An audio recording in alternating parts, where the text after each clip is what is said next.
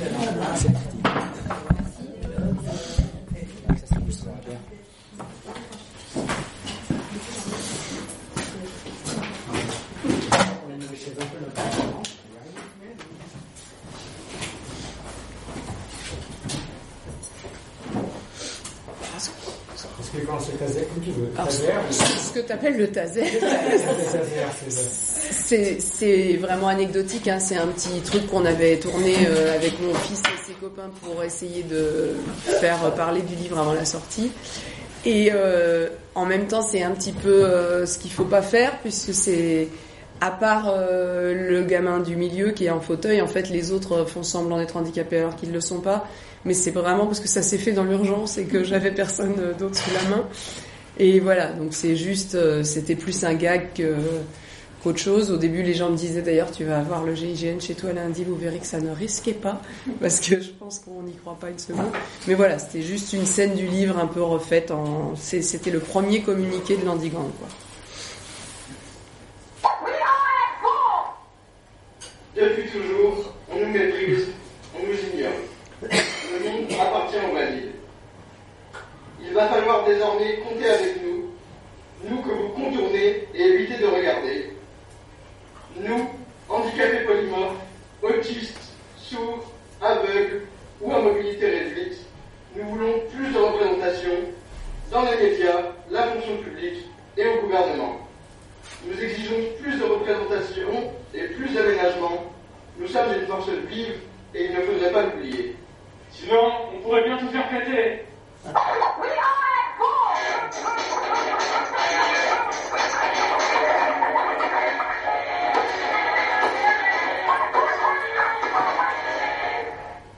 Voilà, donc en fait il y avait juste un vrai sourd et un vrai gamin en fauteuil, mais sinon les autres ils sont déguisés. C'est gonflé, hein Donc voilà, non mais c'est... Voilà, mais justement, c'est vrai que c'est ce que je dénonce un peu dans le livre. en gros, je trouve que effectivement, en général, dans les dans les médias, enfin, c'est ce que les gamins réclament euh, dans le livre, plus de représentativité, plus de visibilité. Effectivement, les films où justement on prend des acteurs pas handicapés qui font semblant d'être handicapés, on a beau dire c'est un rôle, effectivement, je pense que c'est bien aussi d'ouvrir euh, les castings aux, acteurs handicapés parce qu'il y en a. Et, euh, et euh, bah, pour présenter quand même le livre au cas où il y a des gens qui ne le connaîtraient pas du tout. Il y a des gens qui ne le connaissent pas du tout. Oui. Donc c'est l'histoire d'une bande de jeunes handicapés ou, solidaires qui décident un jour de passer à l'action directe pour imposer l'accessibilité par la force parce qu'ils en ont marre d'attendre. Je crois que 18% de la population française est, handicapée euh, officiellement. Après, si on rajoute les psychiatrisés, les, les cabossés, les décalés, euh, je ne sais pas combien ça fait si on, ajoute tous les pas pareils, mais c'est vrai que si un jour euh, ces gens, je crois que ça fait 12 millions de la population, si un jour ils se ils s'unissaient pour passer à l'action directe, ça pourrait donner l'andigang. Alors ça reste une utopie. Oh. S'il n'y a pas plus de solidarité dans ce monde-là qu'ailleurs, en réalité. Mais il y a quand même un petit peu des mouvements qui émergent et, euh, et c'est vrai que voilà, si, si, si un jour il se lassait d'attendre et, et se décidait à passer à l'action, je pense que ça pourrait euh, faire un peu mal et faire un peu bouger les choses. Après, donc ça reste une utopie parce que aussi ça a été euh, écrit peut-être comme j'ai passé quand même un peu de temps dessus, à une époque un peu moins dure et qu'en réalité, je pense que dans la société actuelle, s'ils commençaient à faire euh, le quart des actions qu'ils font dans le livre, ils seraient tous euh, en prison de haute sécurité, handicapés ou pas. Et euh, là où c'est pas une utopie par contre, c'est que effectivement, je pense que ça montre bien que c'est pas tant une question d'installation matérielle et de et d'aménagement qui arrive ou qui n'arrive pas, c'est aussi une question de bonne volonté et de, et de regard. Euh. Enfin, je pense que le, le changement peut venir euh, surtout des valides aussi qui, qui par euh, leur attitude et leur bienveillance pourraient faire évoluer les choses bien plus vite qu'elles ne vont. comme il raconte dans l'histoire, un plan incliné c'est bien, s'il y a un pot de fleurs au bout, ça sert à rien. Et c'est encore souvent le cas quand même ou les voitures sur les trottoirs, à la limite, c'est plus gênant que les places euh, handicapées occupées par valides. C'est c'est vrai que c'est un parcours du combattant pour euh, évoluer dans une ville euh, en fauteuil. C'est aussi des fois des petits aménagements qui coûteraient pas grand-chose, comme des séances sous-titrées pour les sourds, par exemple. Bah, dans les gros cinémas, parce qu'il y a dans les cinémas d'arrêt essai des films sous-titrés que les sourds peuvent aller voir et lire les sous-titres. Mais des fois, ils ont envie de voir des blockbusters américains et les, les gars qui tiennent les cinémas en général répondent que ça gêne les, les autres personnes quand ils mettent des versions sous-titrées. Donc ils en mettent pas. Et euh, tant pis pour euh, ceux qui peuvent pas entendre. Donc euh, voilà, c'est un petit peu voilà, c'est un petit peu ce que j'essaye de dénoncer dans ce dans ce livre. Après j'ai voulu rêver aussi la convergence des luttes et effectivement avec des féministes, des des gamins qui sont d'origines diverses, des des solidarités qui se recroisent. Et après, effectivement, imaginer qu'on peut transformer ces failles en force et, euh, et faire des différences une, une force vive. Une richesse supplémentaire. Voilà. Donc après, ce qui est bien, je pense, euh, dans le, le retentissement que ça peut avoir, c'est que à la fois c'est édité par Libertalia, qui euh, a des réseaux euh, dans le monde libertaire, mais qui n'étaient pas spécialement euh, connectés sur le handicap avant. Donc ça peut amener des gens de ce milieu-là à s'intéresser au handicap. Et comme ça parle du handicap, il y a aussi des parents et des familles, des proches, des gens qui bossent dans le milieu du handicap, qui viennent vers un monde qui peut aussi les amener un petit peu vers plus de, de. Donc voilà, après, euh, je vais pas, je vais pas là vous en faire une lecture. C'est plus euh, une discussion normalement.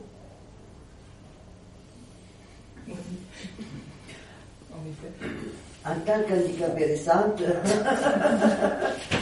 euh, une chose que j'ai remarqué et que vraiment il faut dénoncer à fond, c'est que même dans les lieux de rééducation où les gens sont soit handicapés pendant longtemps, soit pour une période courte, et il n'y a pas les, aménagements pour les personnes handicapées. Parce que par exemple, tu as des, portes pour les gens qui sont en fauteuil roulant, qui s'ouvrent en les poussant. La mm. personne après doit ressortir, tenir, reculer. Et ça, c'est dans un centre de rééducation. Moi, j'ai vu des choses scandaleuses. Alors je veux pas avoir l'air craché dans la soupe parce que c'est vrai qu'il y a quand même du boulot qui s'est fait en France, mais c'est vrai que je trouve qu'on a une vision du handicap ici qui est particulièrement fondée sur le le l'assistanat quoi. Enfin le, en gros les choses les, passages sont assez larges pour passer un fauteuil avec quelqu'un qui le pousse ou quelqu'un qui tient la porte. Et c'est vrai que pour être allé aux États-Unis il y a pas longtemps ils ont quand même une vision super différente euh, qui, qui, vise beaucoup plus l'autonomie quoi. Par exemple en France on paye pas les musées par exemple parce qu'on est accompagnant d'un handicapé, l'handicapé paye pas, l'accompagnant paye pas, c'est super, mais euh, on galère à mort pendant toute l'exposition. Il y a des salles auxquelles on peut pas accéder. Aux États-Unis, tout est accessible et par contre, ils payent tout pareil que les autres, mais du coup, ils sont considérés comme les autres. Quoi. Et c'est vrai que, on, pour avoir comparé les deux, et, l'avoir fait avec un jeune en fauteuil, euh, lui, il m'a dit, moi, je préfère euh, payer et qu'on me considère comme les autres, quoi, et pouvoir accéder partout. Euh, on avait loué un petit truc électrique là, comme les vieux, un peu un petit scooter électrique là qui va sur les trottoirs, en se disant, moi, je suis fatigué, j'ai des problèmes de dos, machin, donc on va faire une pause et, et tout ce qu'on peut faire avec, on le fait, et après on le rendra et on fera les trucs qu'on peut pas faire avec. Et en fait, on l'a gardé jusqu'à la fin parce qu'on pouvait aller partout, quoi même à la plage, même au manège, même euh, tout, tout partout était. Le, on a l'impression que vraiment, bon, c'est peut-être aussi parce que c'est une société où ils font des procès au moindre truc. Mais on a l'impression que le moindre, la moindre racine d'arbre qui déforme le trottoir, il y a un mec qui est passé, qui a vu que ça passait pas et qui, a, qui s'est arrangé pour colmater pour que ça passe. Et jamais on a dû euh, galérer à, parce que en fait, euh, le jeune marche un peu, donc il peut des fois se débrouiller, mais hyper souvent, du coup, il est amené à descendre et à porter son fauteuil. Et j'ai un copain qui est en fauteuil qui peut pas du tout descendre. Bah, lui, il est bloqué, bloqué.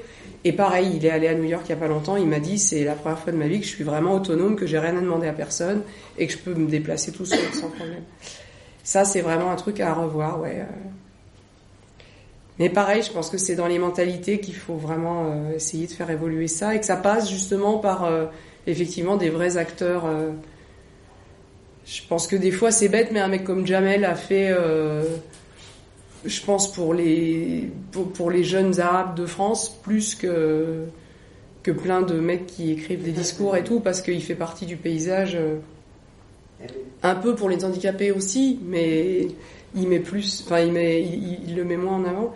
Et je pense qu'il faut un peu ça, quoi, des, des, des, des journalistes, des acteurs, des chanteurs, des, des politiques, euh, des gens qui font partie de la, des, des médias, enfin de la, du monde représenté, qui soient Après, une, une chose que Différent. c'est assez compliqué, et je pense que la chose qui, selon moi, est la plus porteuse, c'est que les handicapés, euh, nous-mêmes, euh, soi-même, on n'est pas peur de, de rentrer dans la régence, dire non, je ne veux pas, je ne peux pas, non, tu viens m'ouvrir la porte, moi je ne peux pas, j'ai personne. Et, et- imposer, si tu veux, que les gens qui sont là, qui ont construit des lieux pour handicapés, ils ne se sont jamais mis dans un fauteuil roulant, ils n'ont jamais vu que dans un fauteuil roulant, oui, oui, tu as la place pour passer, mais après tu fais quoi quand il y a trois marches à la suite Ouais. tu vois Il faut, que, il faut gueuler tout le temps. Alors que ça pourrait être demain, c'est ça qui est drôle. Enfin, je veux dire, c'est vrai que c'est, c'est- on, on sait qu'on vit dans un monde où les gens ne sont pas concernés par ce qui les touche pas. Je pense qu'il y a plein de gens qui s'en foutent de ce que vivent les femmes parce qu'ils sont hommes ou qui s'en foutent que des migrants morts en mer parce qu'ils sont nés en France. Mais là, c'est vrai que ça peut être euh, leur, fa- leur femme, leur enfant eux-mêmes euh, demain, quoi. Mm. C'est. euh, Mais après, effectivement, le souci aussi, c'est que je, là, pour le coup, je peux pas généraliser, mais euh, c'est rare aussi, effectivement, les handicapés qui mettent leurs différences en avant, à part les sourds. Il y a vraiment une communauté sourde avec une culture propre et une identité propre euh, très forte. Mais les autres, euh, moi j'ai eu un peu des retours depuis le bouquin de gens en fauteuil qui m'ont dit ah je suis super content d'entendre ça et de c'est vraiment le cri que je voulais pousser depuis longtemps mais ceci dit ils l'avaient jamais poussé quoi. Alors que moi j'ai moins de légitimité à le faire qu'eux finalement. Et euh, ils commencent à mettre un peu ça mais ils ont peur aussi après d'être réduits je vois le, le j'avais invité un gars à venir avec moi à la radio parce qu'il m'avait dit ça donc je voulais qu'il témoigne. Et il doit revenir avec moi à un autre euh, débat bientôt.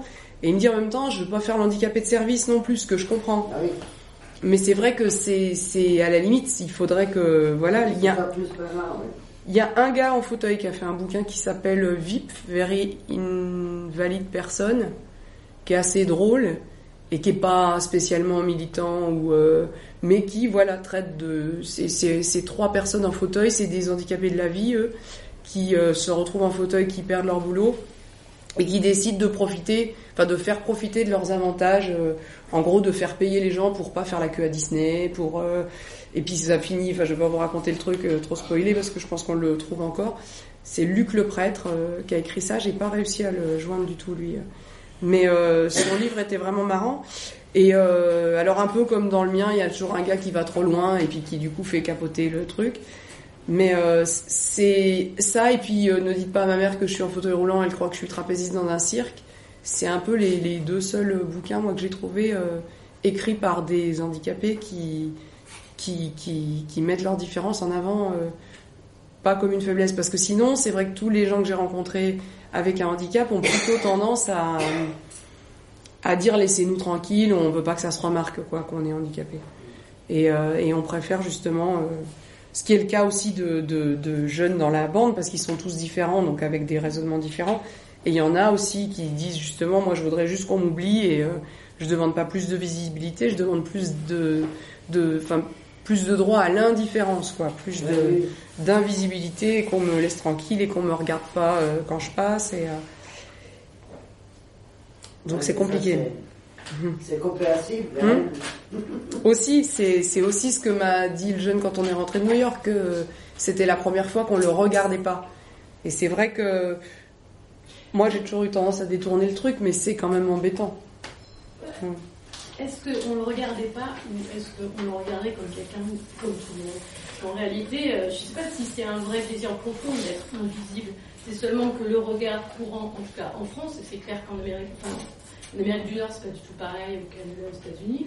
La manière dont on a euh, de, regarder les gens différents, enfin, quelle que soit la différence, n'est pas du tout la même euh, qu'ici en France. Donc aujourd'hui en France, si on dit bah moi je préfère être invisible, c'est justement c'est juste que le regard des euh, normaux pensants, valides, etc. sur les gens différents est euh, juste insupportable en fait.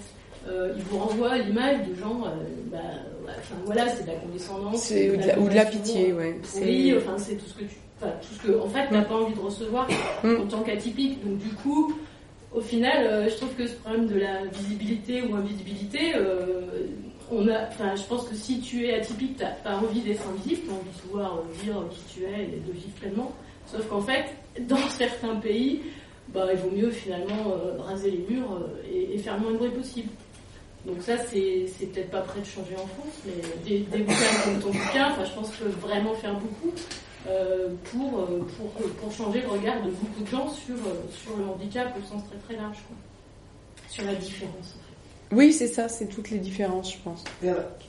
Après, justement, je pense que ça, tu peux l'appliquer à plein de choses. Hmm. Ah oui, oui. Tu vois, tu vois en France, euh, aux obèses, euh, machin, euh, ma sœur lui manque une jambe, la pauvre, elle va à quatre pattes dans la flotte. Il y, a 50 000 cas. Il n'y a pas un handicap, il n'y a pas une différence. Et parce que dans la société, il faut être dans la norme. Donc toutes les déviations, c'est des déviations, les gens qui ne sont pas comme les autres. Il y en a partout, il y en a tout le temps. Et après, il y a la personne handicapée qui ne veut pas être reconnue comme handicapée, la personne handicapée qui a eu un accident, qui on lui a coupé une jambe, qui dit Oui, il manque une jambe, je, je passe, oui, oui, oui.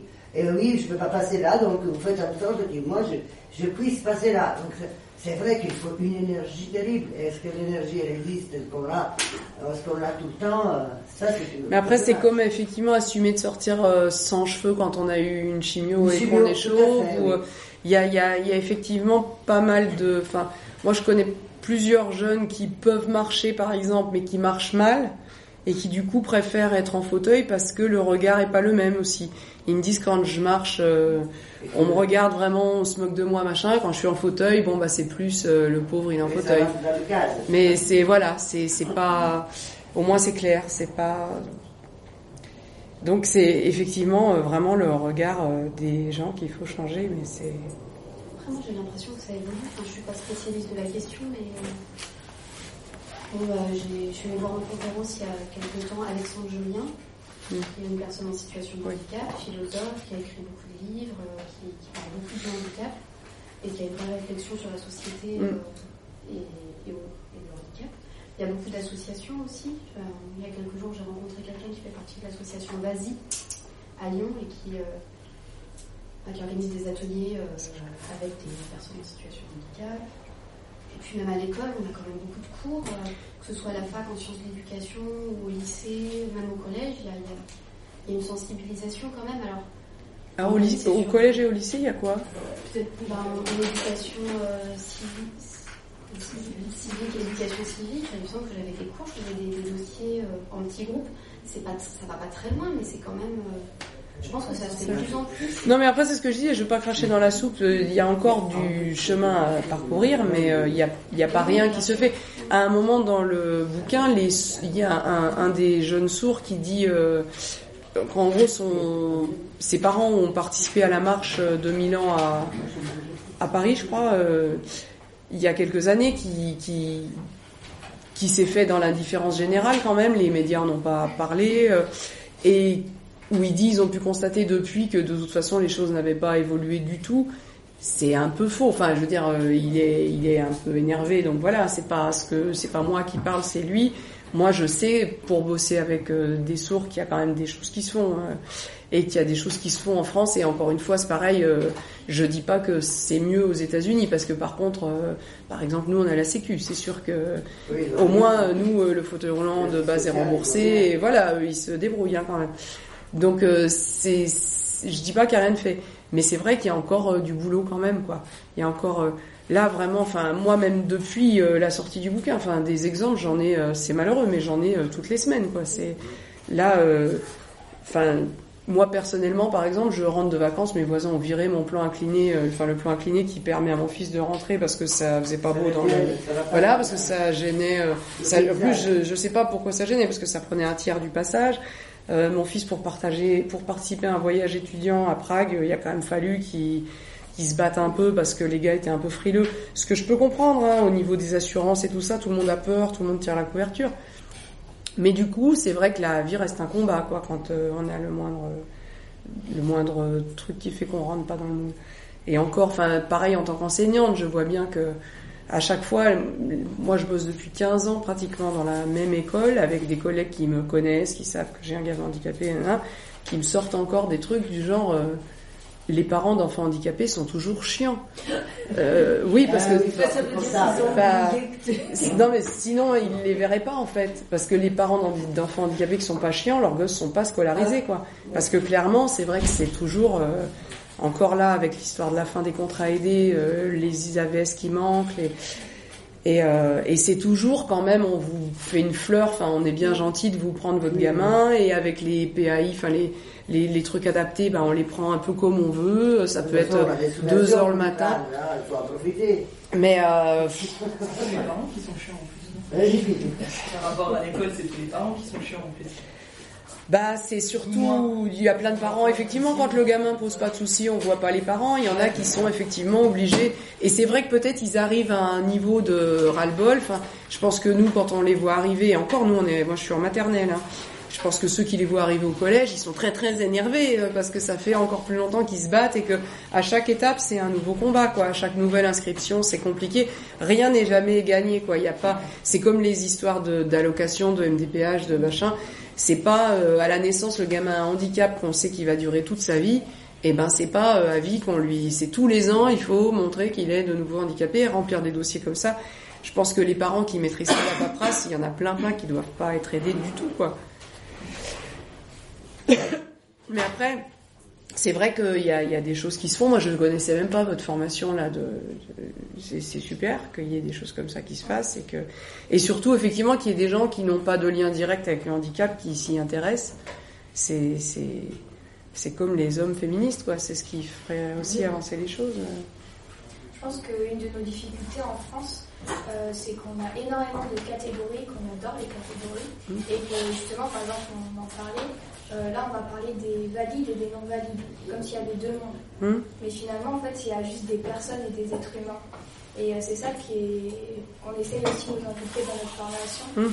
c'est de se dire que bah, finalement, on va tous finir en situation de handicap, on est tous en situation de handicap.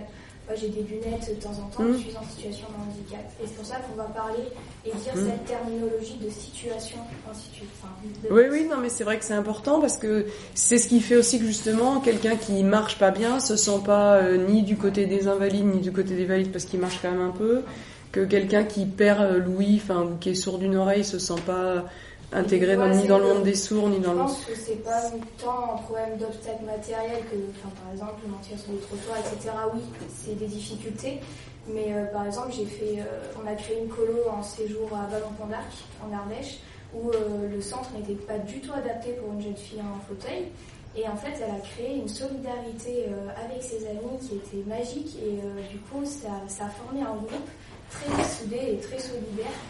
Et je pense que c'est vraiment un obstacle matériel, euh, matériel pardon, plutôt euh, tout ce qui est mental. Oui, c'est vraiment une histoire de Et, euh, mentalité, si c'est on clair. arrivait plutôt à se considérer comme des personnes d'une même société plutôt que dire euh, bah moi je suis dans la classe euh, des valides, je suis pas avec les invalides, il n'y aurait pas toutes les confrontations. Oui, parce que c'est aussi pour ça, je pense, que justement, euh, les handicapés mettent pas en avant leur handicap parce qu'ils n'ont pas envie de faire partie du monde des handicapés qui est euh, quand même un monde euh, considéré comme inférieur, etc. Et effectivement, cette notion de, de situation, je pense que c'est effectivement des fois changer les... Ma situation c'est pour dire que finalement euh, une personne euh, en situation de handicap n'est pas tout le temps dans Non. c'est-à-dire par rapport au, en facteur environnemental, euh, dans la participation sociale, euh, bah oui, peut-être que quand elle va se déplacer, une fois, enfin là on parle d'une personne en fauteuil handicap moteur, euh, dans la rue, elle peut se retrouver en situation de handicap. Mais là, elle sera avec nous dans la Mm. pièce en train de Mm. discuter, elle serait pas en situation de handicap. Et c'est ça qu'il faut réussir à, revaloriser un petit peu euh, juste le terme d'être humain et de personne, quoi, au-delà de notre, de notre physique. Voilà. Dans, dans ton bouquin, euh, tu cites euh, notamment euh, Amanda Bax, là, qui est euh, une, une autiste, qui a écrit un texte il y a quelques années là, sur être une non-personne. Et euh, ouais, ça résume bien ça, quoi. Enfin, C'est-à-dire qu'on n'est pas handicapé avant d'avoir une personne. Et, euh, et ce texte était, est vraiment très puissant. Et il y a, une autre euh, femme autiste dont j'ai lu euh, des écrits. Alors, euh, le monde de- des autistes est un monde assez aussi organisé et qui communique énormément sur le net. Donc voilà, et, elle, elle a créé un mouvement qui s'appelle la neurodiversité, en essayant de faire passer l'idée que le, euh, l'autisme n'est pas une maladie euh, psychiatrique et, et n'est pas un handicap en soi. Ce qui est handicapant, c'est plutôt euh, que voilà, on a un fonctionnement de, cerveau qui est différent, une approche du monde, une perception du monde qui est différente, donc des relations avec les autres qui sont euh, qui sont rendues euh, compliquées. Euh, et, elle, elle, elle parle, elle dit ce truc qui est, qui est tout bête, mais je trouve trop bien. Euh, ben en fait, normaliser ce qui est normal. Qu'elle c'est normaliser ce qui est normal, c'est la différence. Euh, mettre en avant le fait qu'on peut tous avoir le droit d'être différents euh, sans euh, que ce soit justement euh, pris comme une, une déficience ou un handicap au sens effectivement c'est forcément quelque chose en moins, quelque chose de, de négatif. Et j'aime bien, je peux citer un, une de, un de tes, un, un- un passage de ton bouquin. J'aime bien le, le, ce, enfin, dans ces pages euh, 222. Donc, euh, euh, il, est, sourd, donc c'est Johannes, en tant que sourd, pense que sa différence fait sa force et ne fait pas de lui un handicapé. Il n'aurait pas envie d'être appareillé pour entendre, pour entendre comme nous en moins bien, ou d'oraliser pour parler comme nous en moins bien. Il préfère cultiver sa différence et promouvoir sa propre culture. Il se demande si tu peux comprendre ça. Je trouve ça super fort, ça, de faire passer Mais ces la communauté sourde là-dessus, ils sont. Alors c'est marrant parce que au salon du livre le week-end dernier, il y a une famille qui est venue euh, en disant notre fils est sourd et c'est pour lui parce qu'on voudrait qu'il lise. Et euh, c'est difficile quand même pour les sourds de lire parce que ça, effectivement, ça retranscrit un code. euh, c'est un, un code écrit qui retranscrit notre code oral. Donc si on n'a pas appris à parler, c'est difficile d'apprendre à lire. C'est plus la culture par l'image que la culture par l'écrit quand même leur culture. Et euh, du coup, je trouvais ça un peu euh, le truc on veut qu'il lise euh, et ça va le toucher. Et, ça... et euh, pas lu, hein, donc il venait l'acheter, il l'avait pas lu. Et quand je leur ai dit, moi je trouve c'est super, la communauté sourde, parce qu'ils ont leur culture et tout, en fait ils étaient hyper hostiles à ça, parce que c'est des parents entendants qui ont un gamin sourd, pour eux c'est une anomalie. Il est appareillé, pas appareillé justement, comment ça se dit voilà, il a eu un implant, euh, à la, ils lui ont fait à la naissance. Alors ce que, après, je dis pas qu'ils ont raison ou qu'ils ont tort, hein, mais c'est vrai que les, les- la communauté sourde militante s'oppose à fond hein, aux implants. euh. Après, c'est difficile de savoir vu qu'ils sont contre, ils l'ont pas vécu non plus, donc effectivement, ils savent pas si c'est si horrible que ça, mais ils partent du principe que c'est quand même essayer de comme blanchir un noir, quoi. de l'assimilation. Voilà, Enfin, ce qui est important quand même, c'est de communiquer entre, entre personnes. parce que la majorité n'est pas sourde et que du coup, c'est vrai que c'est oui, c'est mais difficile pour eux de communiquer avec le reste du monde. Certains on- apprennent le langage. euh, Mais c'est ça. On pourrait aussi prendre les choses à l'envers et se dire qu'on pourrait apprendre tous la langue des signes à l'école oui, et mais que. c'est drôlement intéressant de savoir lire et écrire. Nous, on est trop longtemps pour Oui. le faire. C'est dommage s'ils se privent aussi. C'est vrai, mais c'est tellement un effort. euh, C'est pour eux, c'est une langue étrangère en tout cas. Alors après, comme il y a Ben parmi nous des gens qui lisent en anglais, voilà, ils peuvent. euh, Mais c'est vrai que c'est quand même euh, compliqué. Et c'est, en tout cas, c'est la seule communauté. Enfin, il n'y a, a pas ce truc-là parmi les. les, Alors peut-être parce qu'ils n'ont pas d'autres euh, possibilités. Mais c'est vrai que quand même, il y a par exemple chez les gars en fauteuil, il y a Aaron Fotheringham qui est quand même euh, extraordinaire et qui est pas tellement connu, enfin qui est pas médiatisé, qui est pas. Pourtant, enfin c'est. Moi, je serais adolescente, je pense que je serais amoureuse d'Aaron Fotheringham. Il- il est super. euh, il, est, il est quoi. Il fait des, des saltos arrière, des trucs. Il est et il a beaucoup moins de succès que les champions de skate ou les les champions de ski ou de enfin les autres athlètes euh, d'autres catégories. Et, euh, et en plus, c'est le seul, il n'a pas vraiment fait d'émule. Et c'est vrai que ça pourrait pourtant être euh, même dans les films, c'est vrai qu'à chaque fois, les, que ce soit comment c'était Avatar, là, le truc où l'acteur qui était pas handicapé mais qui avait dû bosser quand même son rôle, moi je le trouvais vachement plus gracieux quand il évoluait en fauteuil que quand il évoluait euh, en bleu. Et, et pourtant, à la fin du film, c'est un cauchemar, il se réveille. Enfin, il y a un moment où ça reste quand même un truc négatif, euh, ça peut pas être euh, bien. Alors que je dis pas que ça peut être un plus, évidemment, mais ça pourrait être quand même moins difficile, je pense, si c'était effectivement perçu autrement. Et alors, en plus, au niveau de l'autisme, c'est encore autre chose, parce qu'effectivement, il y a des moments où, enfin, je pense que les diagnostics sont assez récents. Donc, euh, je vois les fratries où euh, les gamins sont diagnostiqués autistes maintenant, alors que l'aîné de la fratrie euh, était pareil, mais à l'époque, on était moins à chercher des poux dans la tête, donc on n'avait pas diagnostiqué le gamin. Et il était passé juste comme un gamin un peu atypique. Et maintenant, effectivement, on met des. Enfin, moi, j'ai un gamin, là, je suis donc instituteur maternel, j'ai un gamin de 3 ans qui m'arrive avec le diagnostic de Asperger. à 3 ans. Enfin, j'en ai vu en plus des autistes Asperger que j'ai connus euh, à la naissance. Lui, franchement, il a, il a de fulgurance dans aucun domaine et il a de troubles autistiques euh, que de vagues. Alors, je suis pas spécialiste, hein, je dis pas qu'il l'est pas, mais je trouve que des fois, on va quand même super vite à mettre des diagnostics aussi, et que par rapport à des époques ou à des situations où on l'a pas mis, en tout cas, ça change complètement la perception de l'être humain, effectivement. Celui-là, du coup, il a une scolarisation euh, à part. Enfin, l'année dernière, l'institut le prenait que deux heures. Et à 10 heures, ses parents devaient le récupérer parce que c'était euh, parce que en fait, on peut le faire puisque on est gentil de le prendre puisqu'il est en situation de handicap. Alors que là, j'ai dit à la mère, on va essayer déjà de faire la matinée entière et si ça se passe pas bien, je vous appelle. Alors la mère est aussi très très inquiète, donc au début elle venait de toute façon avant la fin de la matinée, euh, même si je l'avais pas appelée. Maintenant elle a vu que en fait ça se passait bien et là ça fait que 15 jours qu'on est rentré. Mais pour l'instant le gamin il pose aucune, euh, enfin il a il a pas de caractéristiques euh, différentes des autres, ni fulgurance du type Asperger, ni repli sur soi du type autistique. Enfin donc et c'est vrai qu'Amanda Bax de, par le fait en plus qu'elle verbalisait pas elle a passé sa vie en institution euh, psychiatrique, euh, considérée vraiment comme une débile mentale, alors qu'elle écrit des textes d'une fulgurance inouïe, quoi. Et euh, alors pareil, en plus il y a un truc, on ne sait pas vraiment ce qu'elle a été diagnostiquée finalement, mais en tout cas du coup ça met un large, ça laisse un, on, se dit que ça peut être, c'est très très large quoi, le, le- spectre autistique pour le coup c'est- on peut se dire qu'effectivement dès que quelqu'un est un petit peu euh, Différent. différent, euh, qu'il a un peu des problèmes de relations sociales et que il n'est pas super euh, expansif, il est autiste. Des fois, il y a des gens qui sont ours, il y a des gens qui sont.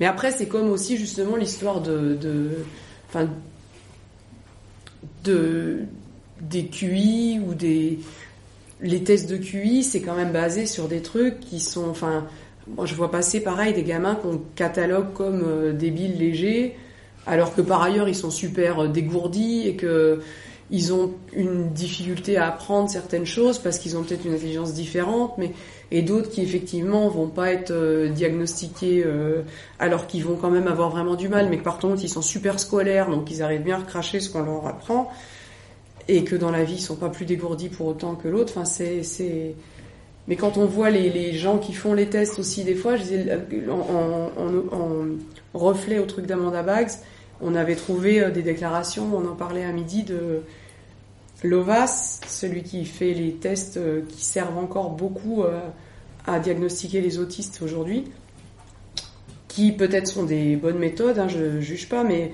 en tout cas il a quand même déclaré que les autistes étaient qu'un gamin autiste c'était comme une vraie personne de loin, parce qu'il a des yeux, un nez, une bouche, mais qu'à l'intérieur c'est complètement vide et on peut du coup y mettre ce qu'on veut. En 1974, quoi, pas euh, il y a trois siècles.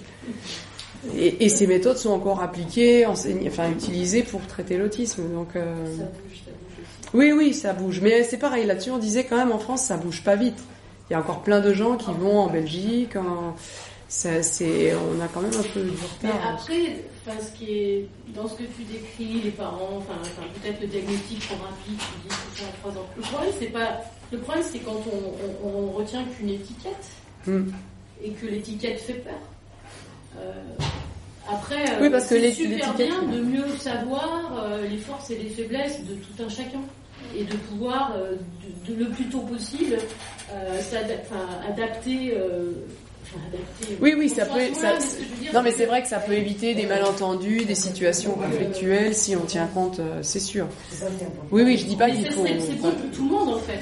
Pour Hum. tout le monde de savoir Oui. ses forces et ses faiblesses.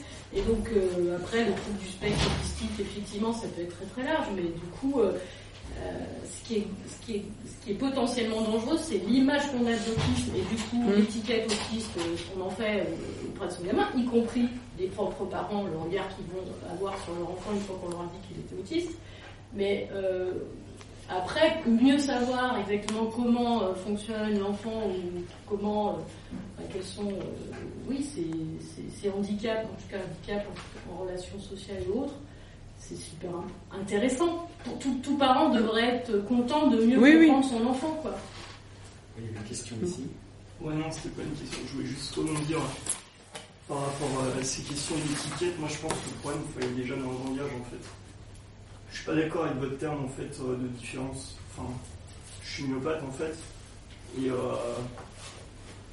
pour moi, justement, si vous mettez de la différence, enfin, vous excluez les autres aussi. Enfin, on est tous, on est tous autres, en fait. On n'est pas différents, je pense. Le problème, il vient de la considération de, de soi et des autres. Et, euh, et je sais pas, c'est ce que j'ai l'impression de retrouver en fait dans chaque lutte, ou dans, qu'elle soit féministe ou spéciste ou autre, euh, c'est toujours en fait ce, ce terme de différence Qui oppose. ouais, qui oppose Mhm. et qui, qui exclut en fait. Mhm. Alors que justement, si on Mhm. prend en considération, bah, si on se prend en considération soi pour ce qu'on est et l'autre pour ce qu'il est, enfin, on il Oui. pas de normalisation, il n'y aurait pas de différence ou quoi que ce soit, on est tous et tous autres et c'est. Enfin. C'est vrai.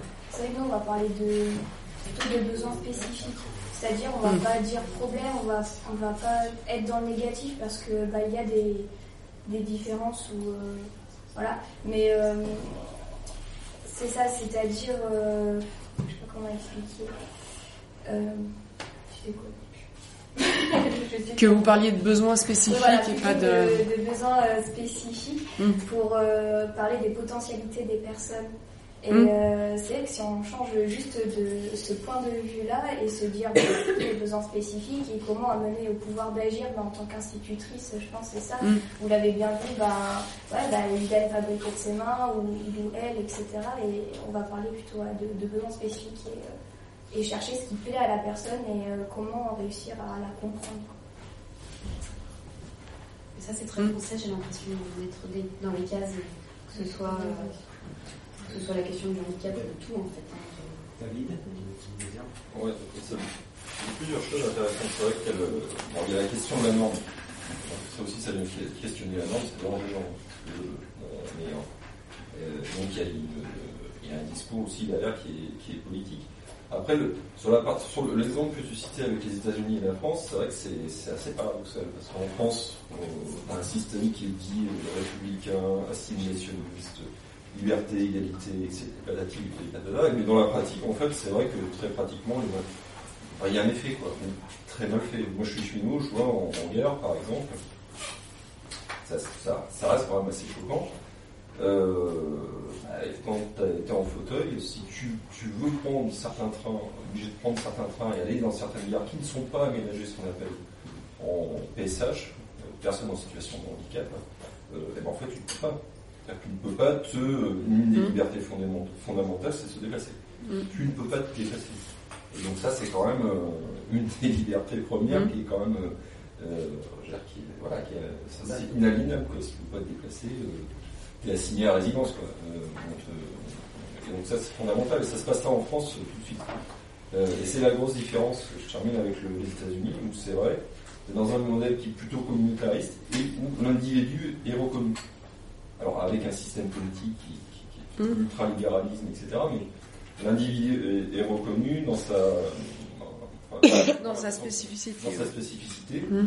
Et c'est vrai qu'aux États-Unis, euh, moi j'ai vécu un peu, euh, ces questions-là ne se posent pas. Les Mm. gens, bon, en plus, il y a, le- il y a peut-être la sensibilité aussi par rapport à l'obésité, qui est un fléau quand même Mm. aux, aux États-Unis, où les gens peuvent euh, très facilement se déplacer avec une sorte de petit car pour aller faire le tour. En France, c'est impossible. Euh, ça n'existe pas. Après, euh, euh, en Amérique, moi, ma sœur, elle a eu un accident de, de voiture, elle avait pas 18 ans. Quand elle est allée en Amérique, elle était euh, épatée parce qu'elle voyait que les gens étaient dans la rue avec des prothèses visibles et tout. Ah oui, oui, même au niveau du regard, c'est. Oui, oui. C'est inimaginable. Oui. Et qu'il avait, qui avait une main, euh, Mm. elle est revenue, elle a dit, mais euh, non, on n'a pas besoin, quoi. Là, les gens, ils- ils sont comme ça. Parce que pour ma sœur, aller à la plage, c'était une lutte. Aller sur le bus, c'était une lutte. C'est la lutte, euh, Mm. depuis, euh, ça, ça fait, on a 66 ans euh, qu'elle lutte par rapport à ça. Et elle a trouvé effectivement que dans l'esprit, dans l'esprit, ça change. L'handicap est pris, est pris autrement. C'est une réalité, donc on n'a pas peur de montrer euh, qu'on a une fausse main, qu'on a un faux bras. Donc ça, c'est peut-être pas très facile à changer et tout, mais il y a déjà des trucs qui sont qui vont au-delà et on a beaucoup Et de peut-être qu'on va y arriver, ça. oui, c'est vrai qu'on arrive à plus de. Mais ça, c'est vrai que c'est général, hein, c'est quand même. euh, en- Enfin, là-dessus, j'ai l'impression qu'en France, on est encore un des derniers pays où les filles grosses osent pas trop se mettre en mini-jupe, par exemple. Enfin, effectivement, aux États-Unis, enfin. À New York, on peut se balader avec une plume dans le cul, personne ne vous regarde, quoi. Et, euh, vraiment, du coup une prothèse ou un fauteuil, c'est pareil, hein, personne. euh, Mais bon, après, c'est vrai qu'il y a un truc aussi, euh, je sais pas si c'est euh, propre à nous, ou- mais sur l'histoire de l'accessibilité, il y a quand même un, une espèce de, de potentiel au service du mal. J'ai discuté avec un copain qui est cordonnier, qui a un- une boutique. Et alors, effectivement, on est aussi dans un vieux pays avec des beaux bâtiments. euh, du, de, siècle ancien avec des, des trucs où c'est pas facile à rendre accessible. Lui, il a une boutique, euh, une vieille boutique euh, moyenâgeuse avec des marches, mais il est très sympa. Il est toujours, il se déplace, il vient à la porte, il va livrer les gens qui peuvent pas se déplacer, etc. Il y a aucun problème. Mais là, avec les normes d'accessibilité qui arrivent, eh ben, il n'est pas contacté par des gens qui le somment de se mettre aux normes. Il est contacté par des boîtes qui se sont montées exprès, qui font payer les gens qui peuvent pas se mettre aux normes pour en gros leur expliquer comment contourner la loi sur l'accessibilité. C'est vraiment en gros, vous nous payez, on vous fait un faux truc comme quoi vous pouvez. Ils disent tant d'énergie au service du. 600 euros nous ont appelés. J'ai dit, moi je suis C'est- terrible, quand même. donc je connais un peu la musique par rapport aux travaux. J'ai dit, qu'est-ce que vous faites? Il disait 600 euros. J'ai dit, mais vous faites les papiers 600 euros. Il me, il me répondait pas, il avait compris que j'étais un peu Mm. critique. Il me dit, c'est une arnaque complète, quoi. Ouais, Ils- c'est- Ils abusent tout le monde. Et... Donc bon, voilà, c'est c'est vrai que. Après, c'est vrai que moi, je trouve qu'il y a des choses qui changent un peu. Moi, je travaille dans une crèche, je suis arrêté depuis une semaine. Et bien, dans ma crèche, euh, il y avait des enfants qui avaient des handicaps, etc. Et là, depuis, ça fait 2-3 ans qu'ils apprenaient euh, le langage des signes enfants et tout. Et là, c'est carrément, euh, c'est carrément toute une formation que tout le personnel a par rapport à ça et tout le monde apprendra le langage des signes. C'est génial quand même, qu'ils sont arrivés à ça, à faire. Ouais, non, mais c'est vrai que ça prend du temps, mais ça, arrive. Hein. Ça. Nous, on est, moi, j'ai une famille justement qui a déménagé à Lyon parce que euh, il n'y avait pas en Lorraine de classe bilingue euh, langue des signes français. Et là, y a on est cette année la, la première école à Nancy qui, qui propose euh, cet enseignement. Mais euh, c'est vrai que ça a pris du temps, quoi. Il y a des tas de gens qui ont dû partir euh, vers d'autres villes, Mmh. et ça reste quand même. Critiquer. bah non, non, c'est bien. C'est pas, je crois pas. Enfin, si, ceci dit, c'est oui déjà. Et puis euh, ça reste surtout quand même effectivement euh, enseigné. Enfin, c'est très rare. Je crois qu'il y a, il y a, enfin sur la région Lorraine, nous, je crois qu'on a deux enseignants sourds. Sinon, ça reste des gens entendants qui ont appris la langue des signes, mais qui du coup ne comprennent pas quand même ce que peuvent ressentir euh, les gamins qui n'entendent pas. Et puis alors euh, effectivement, bon, des enseignants euh, aveugles ou en fauteuil, c'est encore plus difficile. à- Alors après, il y a, y a peut-être effectivement des impossibilités. hein. Il y avait un gars en fauteuil à une conférence une fois qui disait euh, le monde ne sera pas accessible euh, pour tous, euh, tout le temps, partout, c'est forcé. S'il n'est pas question non plus de bétonner tous les monuments historiques ou de, fin, de de- de- d'aller bétonner les rochers euh, du Mont Saint-Michel pour qu'on puisse euh, accéder partout. C'est pour ça que moi je pense que plus que des installations euh, physiques, c'est effectivement vraiment changer les mentalités le plus important. Parce qu'après, effectivement, on peut toujours, euh, si on s'aide tous, euh, on peut toujours aider quelqu'un à marcher et aider quelqu'un à, à, percevoir un message d'une autre manière. Mais c'est une histoire de, de mentalité, ouais, vraiment. Eh ben, Après, on- oui, on peut se dire que ça bouge. Et c'est vrai que l'école est une institution euh, primordiale. là. Ah oui, Parce que plus les enfants vont. euh, bah, c'est les jeunes générations. ouais. Voilà, par exemple, un site et euh, du coup, il disait qu'il avait une classe en CM1. Dans leur classe, ils avaient un jeune en situation d'autisme depuis la maternelle, ils se suivent. Et euh, bah, du coup, euh, certaines réactions qu'il peut avoir dues à cette dé- déficience, bah, ses camarades le comprennent. Et du coup, ça, ça va être les jeunes générations qui, plus tard dans la société, ne vont plus avoir ces regards Je pense, gêner. Et, euh, et après, voilà, la loi 2005 euh, aussi peut être contournée. Euh, il y a une obligation d'inscription pour euh, l'enfant dans la commune, mais pas une obligation de scolarisation. Et c'est vrai que tant qu'on contournera toutes ces lois, pas. Bah, ici, il y a une obligation de scolarisation, mais les gens le savent pas souvent. C'est ce que moi, je suis dans le monde du handicap, donc, enfin, je suis dans le monde de l'éducation nationale. Je veux dire, donc, je connais mes droits. Enfin, je connaissais mes droits, mais j'ai des, des fois, je vois des parents d'enfants dans des villages ou autres qui me répondent à chaque fois. On nous a dit l'école n'est pas obligatoire avant 6 ans, donc on nous prend pas le gamin. Alors que l'école n'est pas obligatoire, euh, non, mais elle est un droit. Par contre, l'accueil est obligatoire. Si un parent a pas envie de scolariser son gamin avant 6 ans, on peut rien y faire. Mais s'il veut le scolariser, on est obligé de le prendre normalement.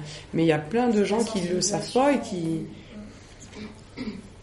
et ça, c'est vrai que ça reste euh, pareil. Grande ville, c'est plus facile que les campagnes. euh, mais après, c'est comme tout. Hein, je pense que c'est plus plus difficile d'être homo dans un village. C'est plus c'est plus difficile d'être le seul noir dans un, village. Enfin, c'est tout est donc ça prend du temps, mais c'est vrai que ça ça avance. Ce que je peux vous dire, c'est que j'ai l'occasion de fréquenter pas mal de petits élus, j'habite dans les campagnes, hein, et beaucoup de maires sont encore très réticents à se mettre aux normes euh, qui sont obligatoires hein, maintenant. Et ils ont toujours des bonnes excuses, ils n'en ont pas d'argent, mais ils Mm. trouvent des sous pour mettre euh, des policiers, Mm. ils trouvent des sous pour mettre des caméras. Oui, oui. Puis trucs comme souvent, ça, mais il n'y a pas de sous pas. pour euh, mettre aux normes euh, Mm. handicap. C'est très fréquent Mm. encore, hein, c'est très fréquent. Alors par contre, je pense que ce qui est important, c'est le rôle des associations. Même des petites associations Oui. quand même qui existent, c'est elles qui font bouger les choses.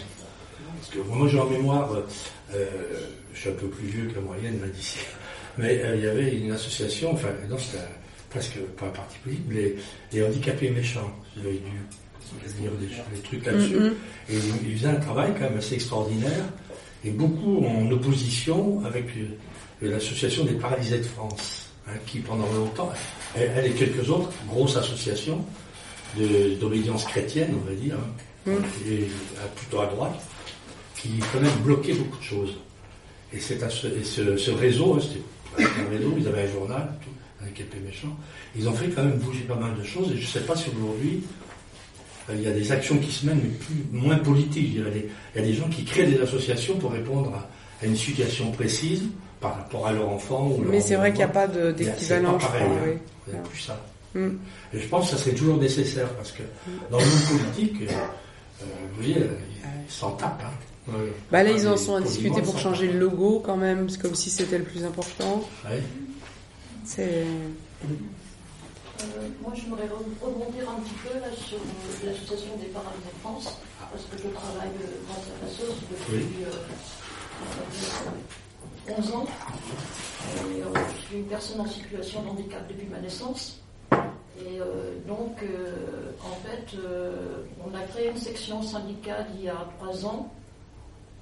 Euh, je travaille en. Euh, parce qu'on a remarqué que cette association en fait, parle à la place des personnes en situation de handicap, touche des subventions de l'État pour faire travailler des personnes dans des, entreprises, des entreprises adaptées où les postes ne sont pas aménagés pour l'handicap des personnes, la plupart des postes. Donc en fait, on vend l'handicap des personnes, euh, on va dire aux capitalistes. Et on exploite l'handicap des personnes et il y a des, pers- des personnes qui sont en souffrance dans la plupart des, entreprises adaptées, qui rentrent avec un handicap, euh, on va dire, euh, soit euh, en fauteuil roulant ou un handicap semi-valide comme moi par exemple, et on va rester 20 ans alors que normalement la PEP a été créée pour euh, justement, et enfin il parle beaucoup d'inclusion sociale des personnes en situation de handicap dans la société, mais c'est tout à fait le contraire, parce qu'on enferme les personnes en situation de handicap dans des structures où on Mm. exploite euh, leur capacité de travail et aussi on vend leur handicap. Et ça c'est très grave. euh, parce qu'il y a beaucoup de discrimination à l'intérieur des, des structures vis-à-vis des personnes euh, en situation de handicap, parce que en fait tous les encadrants les dirigeants sont des personnes valides Oui. qui n'ont aucune notion de handicap, aucune notion du social. Bon, c'est un peu. euh, euh, J'ai une, une vision un peu pessimiste de la Non, mais c'est vrai hein, que c'est bizarre, Et en fait, euh, donc on a essayé euh, d'avoir. euh, euh, en fait, le syndicalisme, euh, enfin, je, je me mélange un peu dans mon cerveau parce que c'est un peu voilà.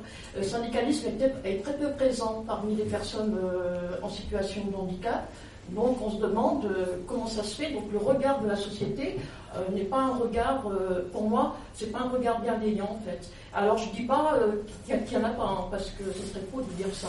Mais nous, lorsqu'on a créé la section syndicale, ça a été la répression tout de suite de la part des dirigeants de l'APF, parce que forcément on avait essayé de faire en sorte qu'on réaménage des postes pour euh, l'handicap des personnes, euh, qu'on essaye de créer un rapport de force collective euh, dans un, système qui est très répressif en fait. Donc, en fait, la personne ne peut plus parler, en fait, elle n'a plus la possibilité d'aller vers même l'autonomie de sa propre vie parce qu'on décide à sa place, en fait. Et euh, donc, euh, en fait, ben, on se pose la question à savoir euh, quel impact on peut avoir alors qu'on est très isolé parce qu'on reste enfermé. Alors maintenant, ils ont la vision de l'inclusion sociale, c'est-à-dire ils vont faire travailler des personnes. Et ils parlent de sous-traitance en fait. Ils vont, ils vont carrément permettre aux personnes d'aller travailler à l'extérieur, euh, tout en sachant dans un contrôle social de la vie de la personne. Et en fait, euh, c'est pas l'autonomie. Au contraire, euh, voilà. On- donc moi je dis que les structures où on fait travailler des personnes euh, en situation de handicap maintenant deviennent comme des prisons. On est, on est enfermé et on demande, voilà, on a hâte de, de, pouvoir euh, sortir de là pour, euh, euh, je sais pas, faire un autre travail, partir à l'étranger, enfin, voilà. Et c'est vraiment, vraiment difficile. Et donc là, en fait, on a essayé aussi avec des personnes autonomes, euh, des autonomes principalement, d'impulser des luttes collectives et c'est très très dur hein, parce que les personnes, on les a tellement, à un moment donné, on les a tellement rabaissées sur le plan mental, physique et tout, qu'elles n'ont plus la force de l'énergie pour remonter la pente et de dire euh, oui, on peut, se réapproprier sa propre vie, on peut essayer de, créer un rapport de force collective. Et donc actuellement, en fait, on est en train de- d'essayer de, de, de- poser des relations humaines avec ces personnes pour leur euh, redonner un petit peu confiance en elles et leur dire, ben non, euh, attends, euh, tu es capable de réagir, mais euh, dans un contexte qui est très très difficile. Euh, donc, euh, donc voilà, c'est vrai que euh, moi je me pose la question à savoir comment ça se fait qu'il y ait très peu de personnes valides qui s'intéressent au monde de l'handicap en fait. Et alors que nous, personnes en situation de handicap, à l'intérieur des structures, on ne se considère pas comme en, en personne en situation de handicap. hein. C'est la société qui nous renvoie ça en fait. Alors, euh, c'est, euh, il y a tout un travail à faire à ce niveau-là. Et euh, donc, euh, donc voilà, enfin, c'était juste une. Et dans l'autre sens, d'ailleurs, on peut.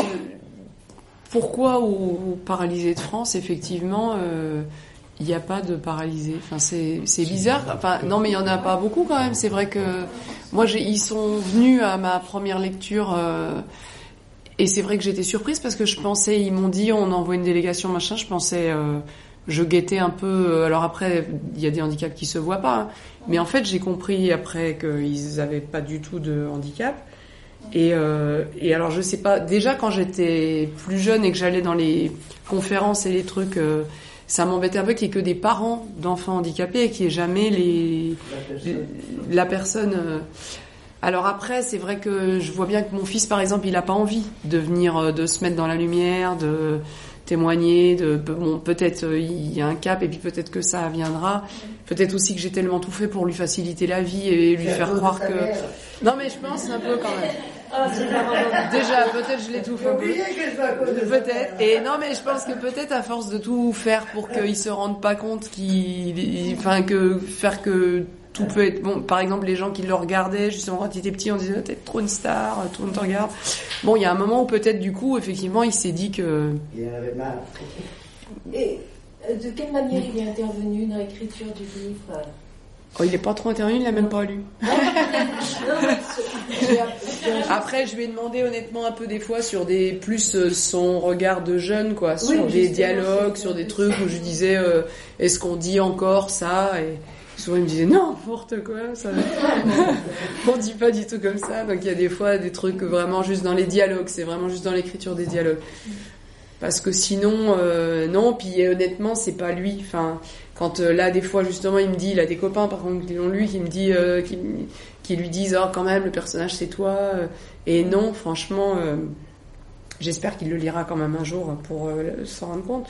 Mais déjà parce que quand j'ai commencé à l'écrire, il était petit et que mais c'était même pas la projection. C'était bizarre aussi d'ailleurs du coup, hein, parce que je me disais effectivement ça peut être euh, bizarre pour lui parce que ça peut être une espèce de projection du fils idéal que je me fais et que s'il correspond pas, ça va être dur pour lui.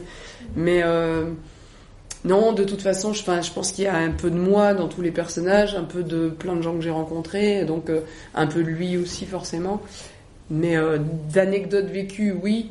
De son caractère et tout ça, euh, pas tellement, parce qu'il est pas du tout militant pour le coup, mon fils. Il est pas du tout revendicatif, il est pas. Il est. Ça, ça vient de toi.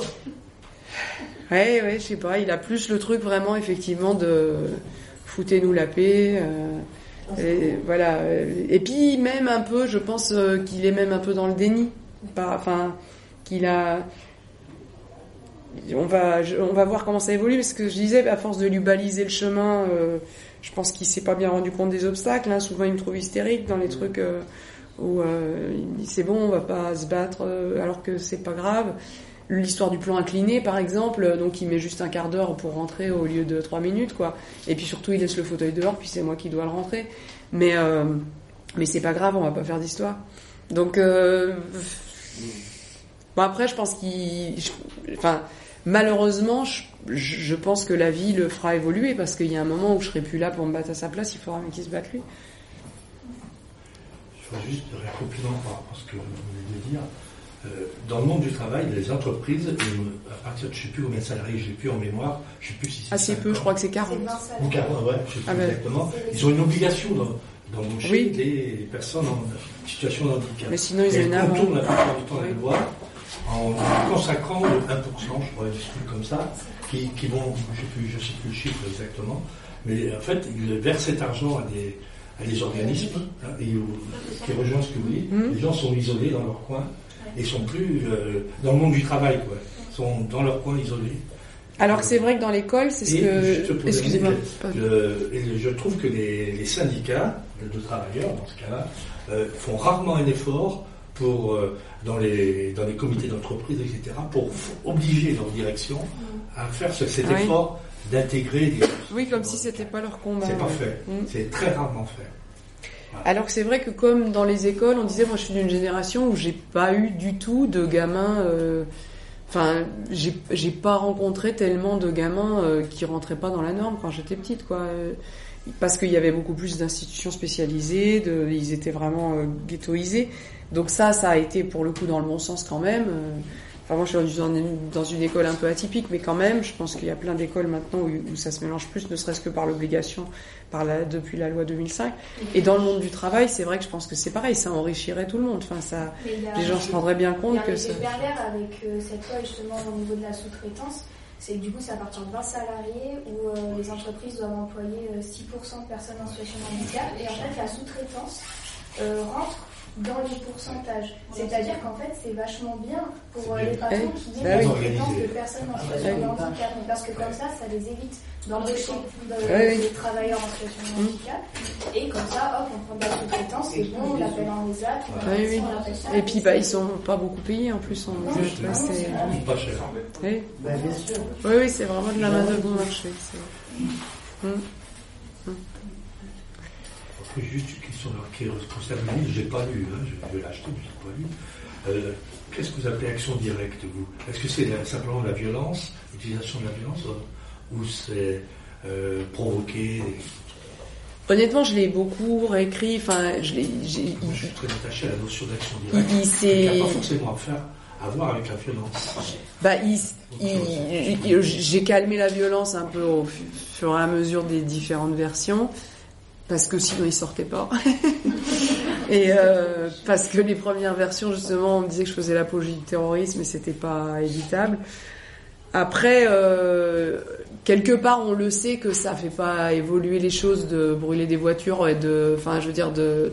Mais c'est vrai que malheureusement, on n'entend pas les gens quand ils restent euh, polis, quoi. Donc, euh, ça reste des actions, ça, ça reste bon enfant, hein. c'est assez potache leur truc. C'est pas, c'est murer des salles de concert qui sont pas accessibles. C'est et puis effectivement, bah à un moment, ça dégénère un peu parce que euh, il y en a un qui est plus énervé que les autres. Et, euh, et je ne veux pas vous raconter non plus.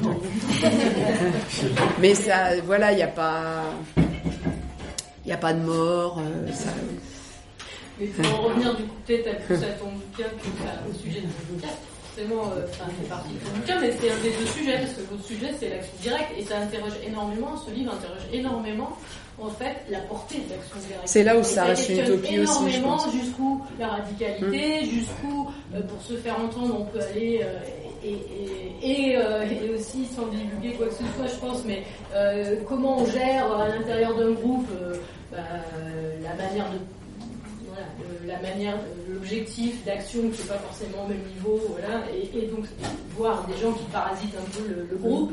Et ça, c'est super intéressant dans ton bouquin, et, ça parle aussi, euh, ça s'appliquerait à autre chose. que- Oui, oui, je pense que c'est vraiment euh, une histoire sur la convergence des luttes qui peut être euh, générale, euh, qui peut être effectivement, euh, peut se retrouver dans n'importe quel groupe, que ce soit syndical. Mais c'est vrai que euh, c'est là aussi où ça reste un peu une utopie parce que je pense vraiment, je, je- me suis fait plaisir en imaginant un monde où l'action directe euh, porterait ses fruits. Je suis pas sûre en fait dans le dans l'histoire que que ça marche tant que ça. Enfin, je pense que effectivement dans le vrai monde, il serait il serait freiné beaucoup plus tôt. Et euh, et je sais pas si le français moyen euh, serait euh, interpellé si rapidement. Là, pour le coup, ça marche bien. Quoi. Les gens sont tout de suite euh, réveillés et, et solidaires et euh, euh, il y a des tas de choses quand même dans la dans la vraie vie qui se font et il y avait un acteur espagnol là pour de bon qui avait qui avait freiné les qui, s'était mis en, avec son fauteuil roulant et avec ses copains pour bloquer les bus parce que les bus n'étaient pas accessibles et donc il disait plus aucun bus ne circulera si on peut pas monter dedans. Bah, il n'avait pas trop été suivi par la population quand même en fait. hein. Ça avait juste emmerdé les gens, enfin comme quand on fait grève et que ça emmerde les gens euh, qui sont pas concernés quoi. C'est juste, euh, par rapport au fait d'être acteur, justement, comment dire? En fait, je trouve ce qui nous manque, nous, aujourd'hui, en général, c'est le fait de, de pouvoir être, être acteur dans notre monde et dans notre environnement, euh, même proche. En fait, je fais partie d'une association qui, euh, qui s'inspire des principes de la pédagogie sociale. Quand tu parlais de l'éducation, justement, pour moi, c'est quelque chose de vraiment important et en fait de rendre au sein d'un quartier les habitants acteurs de, la transformation de leur environnement.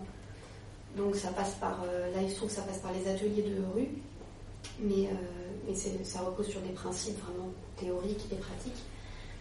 Mais le fait voilà, de, de- de faire des choses dans la rue, déjà en fait c'est super important pour moi parce que justement il y a plein d'associations qui se font mais dans le loin, Mm, mm. où on n'ose pas forcément Mm. aller euh, à la rencontre Mm. dans, dans un local fermé, tandis que dans la rue, euh, il peut se passer énormément de choses. On peut mettre en contact plein de gens, euh, avoir des supports, des outils. Alors, ça peut être des- de l'art, euh, de l'aide aux devoirs, enfin, Mm. peu importe, de, de la discussion tout simplement.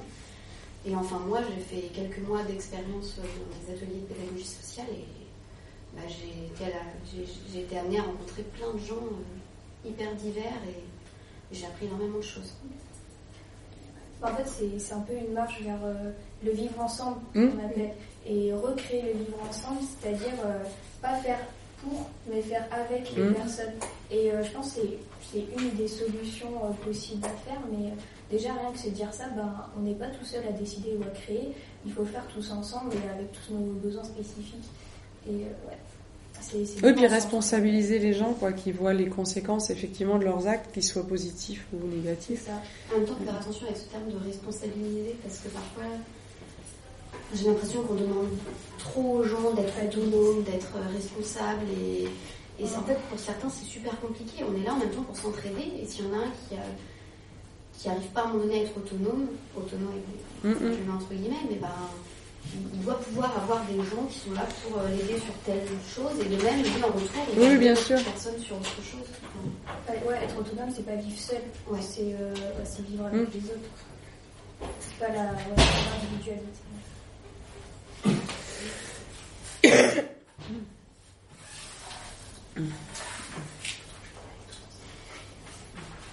Bon, on n'est pas rendu, hein. Le chemin est long, hein. Ah, en même temps, il est faire. intéressant. Ouais. Puis il y a de plus en plus de, de gens qui s'engagent dans des, qui ont des nouveaux outils aussi, parce qu'on voit bien que les structures, enfin moi justement, Laurent Hoth, celui qui a l'initiative de la pédagogie sociale, il a, il a été éducateur spécialisé, il a été instit, il a été prof, il a été chercheur, enfin il, a- il connaît vraiment le monde euh, socio-éducatif. Et pour lui, c'est tout bouché en fait. Aujourd'hui, les structures traditionnelles dans, dans ce domaine, il veut pas en- il veut plus en entendre parler. Il a décidé de faire. Alors, je suis pas forcément d'accord, mais il a, il s'est dit qu'il faut qu'on recrée autre chose, euh, indépendamment du gouvernement. de- Pas beaucoup de choix, il faut. Mais c'est Oui, ça, mais Je suis pas tout à fait d'accord en même temps. Et puis, je- indépendamment, c'est ça. C'est, je pense que c'est le mot parce que c'est pareil. Il y a, il y a des, des carcans posés sur l'éducation nationale ou sur la santé sociale ou sur. Après, il y a effectivement à l'intérieur des acteurs qui font bien ce qu'ils veulent à leur niveau quand même, quoi. Je veux dire, c'est comme quand on dit, par exemple, l'éducation nationale est fermée aux, pédagogies nouvelles et qu'on nous sort telle nana qui vient de redécouvrir Montessori ou Freinet. Il y a quand même des instits dans leur classe qui font ça depuis toujours et quelles que soient les successions de programmes et de trucs, ils feront leur... Et je pense que c'est pareil à tous les niveaux, effectivement, des, des gens qui, qui, à l'intérieur de structures existantes, font leur euh, cuisine à eux. euh, Il y en a quand même, heureusement. mais je pense que c'est compliqué.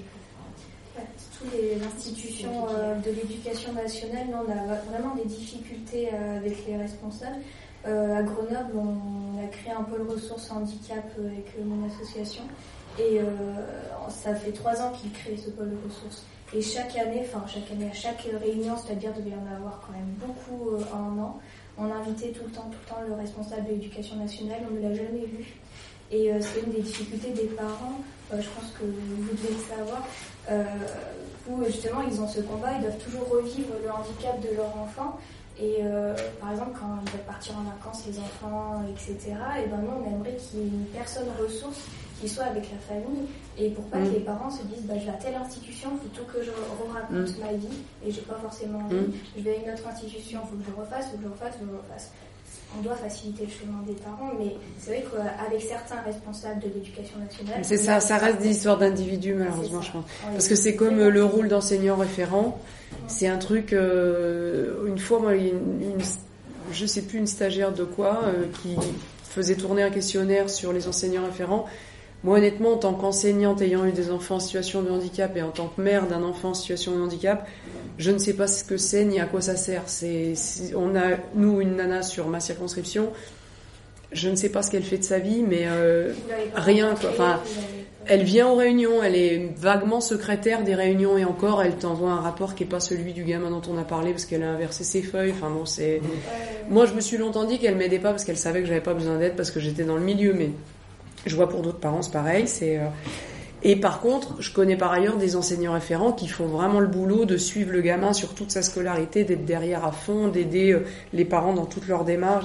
C'est comme assistante sociale, c'est comme euh, il y a vraiment des moi, quand j'ai accouché à Lyon, donc j'ai eu une assistante sociale super à la naissance qui m'a tout expliqué, ce à quoi j'avais droit, machin, et qui a été vraiment d'une aide vraiment riche. Et puis quand je suis arrivée à Nancy, c'était tout à refaire. Et là, j'ai plus jamais rencontré personne qui m'a aidé. Mais c'est des histoires de personnes, je pense plus que. Enfin, après, je pense qu'il y a les textes officiels, il y a les lois, il y a les. Puis il y a toujours des gens qui feront euh, leur boulot à fond ou ou qui seront tirés au flanc, enfin, ou qui. Alors après, effectivement, ils seront pas sanctionnés, ou ils seront même sanctionnés s'ils en font trop. Mais il y a des gens qui osent quand même et qui. Et après, sur l'histoire du chemin qui se fait, quand je disais responsabiliser, c'est parce que je pensais justement à des trucs comme l'environnement, ou le. Je pensais à, par exemple, à Marseille, où les gens prennent leur quartier en main et fabriquent des jardinières pour fleurir les rues, etc. Ça reste quand même. euh, Il y a eu quand même un, super boulot de fait, et ça avance. Et, euh, moi, quand j'étais jeune, j'avoue que on buvait dans la rue, on balançait nos canettes par terre, on réfléchissait pas trop euh, à ce que ça devenait. Maintenant, enfin, il y en a encore qui le font évidemment, mais euh, quand même, on a vachement plus d'éducation là-dessus. Et le gamin qui laisse ses bouteilles par terre en partant, euh, il- c'est quand même un connard, il le sait. Enfin, je veux dire, il, le fait sciemment, ou euh, mais il, il en a plus conscience. Je pense qu'il a été éveillé à un moment de sa vie. Enfin, nous tout petits déjà à la maternelle, on en parle, etc. Que quand on était petit, je pense qu'on n'y pensait même pas parce qu'il n'y avait pas. Donc, il y a quand même des choses qui font leur chemin dans les esprits, puis qui, vont bien finir par porter leurs fruits.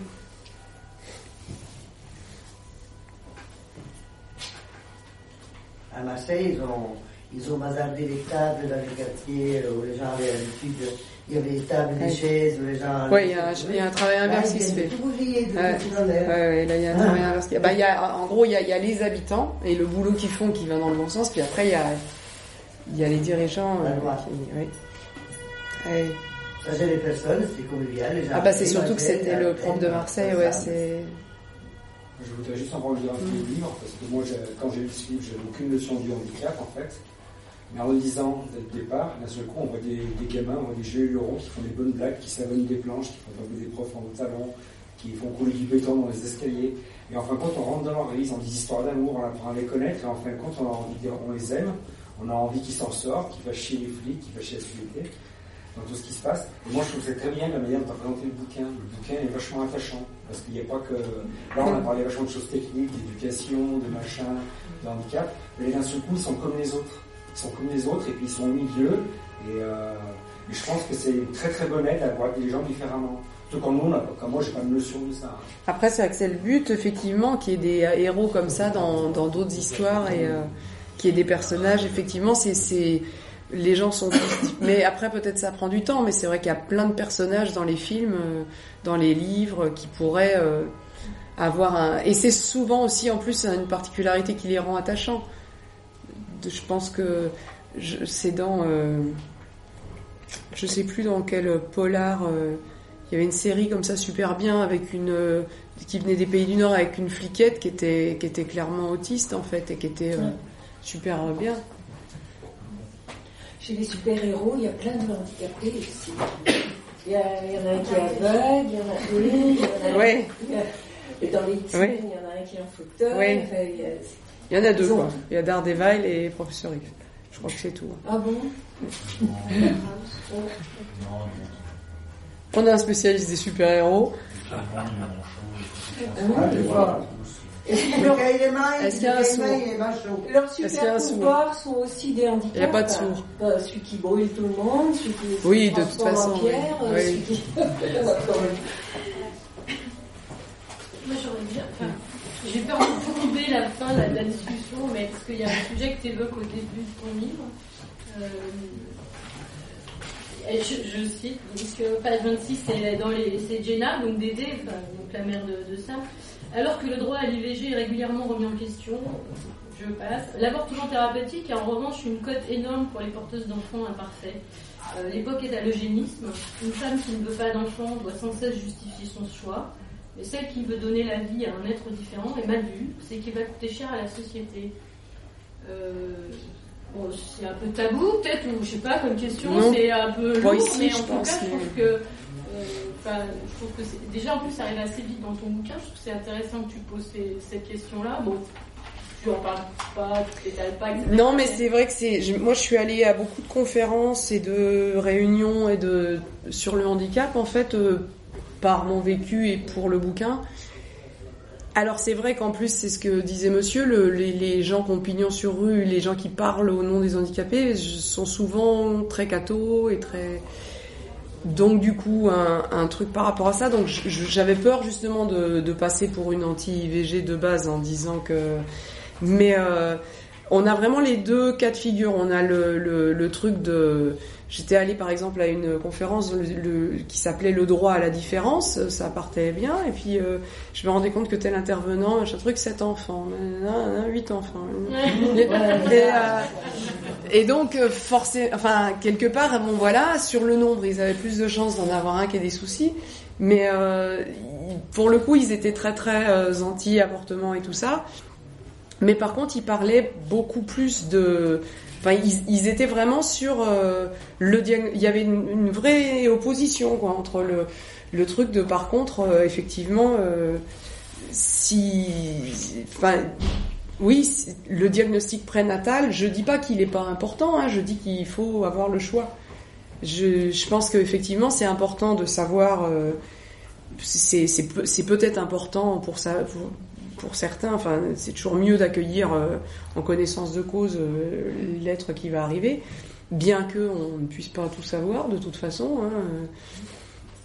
C'est surtout ça en plus, c'est qu'après, effectivement, c'est très culpabilisant, je pense, pour les gens d'avoir gardé un gamin dont on va savoir qu'il aura un handicap, alors que de toute façon, combien de, gamins effectivement dépressifs, enfin schizophrènes, avec des grosses difficultés qui vont arriver, dont on pouvait absolument pas se douter. Alors est-ce que c'était génétique, est-ce que c'était en germe, est-ce que c'est les trucs de la vie, mais il y a un moment où effectivement ça tend vers l'eugénisme, quoi, et c'est, euh,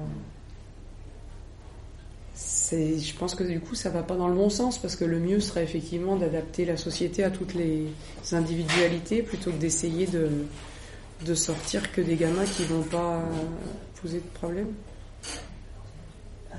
Mais c'est pas tabou, je pense, non il y a pas-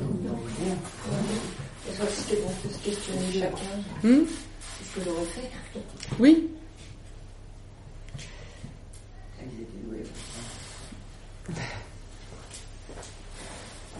Et puis, enfin, oui, de toute façon, euh, après, il y a effectivement en plus toutes les maladies dégénératives, tous les trucs qui arrivent en cours de route. Et l'un n'empêche pas l'autre. euh.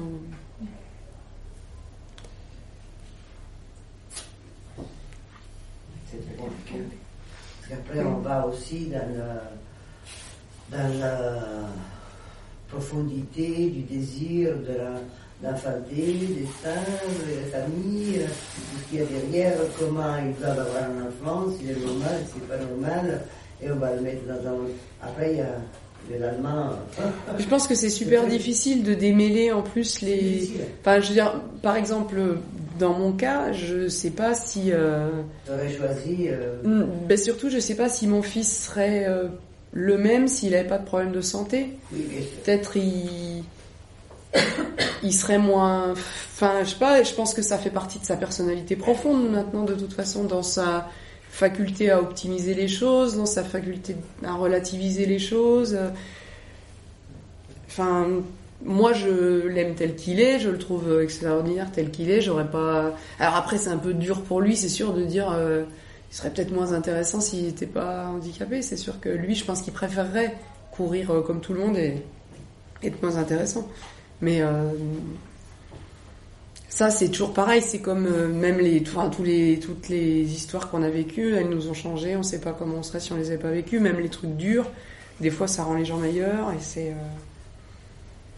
Après, il faut voir si on, on prône une société normalisée où, où tout le monde doit être parfait, où Hmm. il ne doit pas avoir de différence. euh, C'est tout le monde pareil, hein, Hmm. ben, peut-être pas nous qui On cette chier. société-là. moi, en tout cas, pas moi. non, non plus.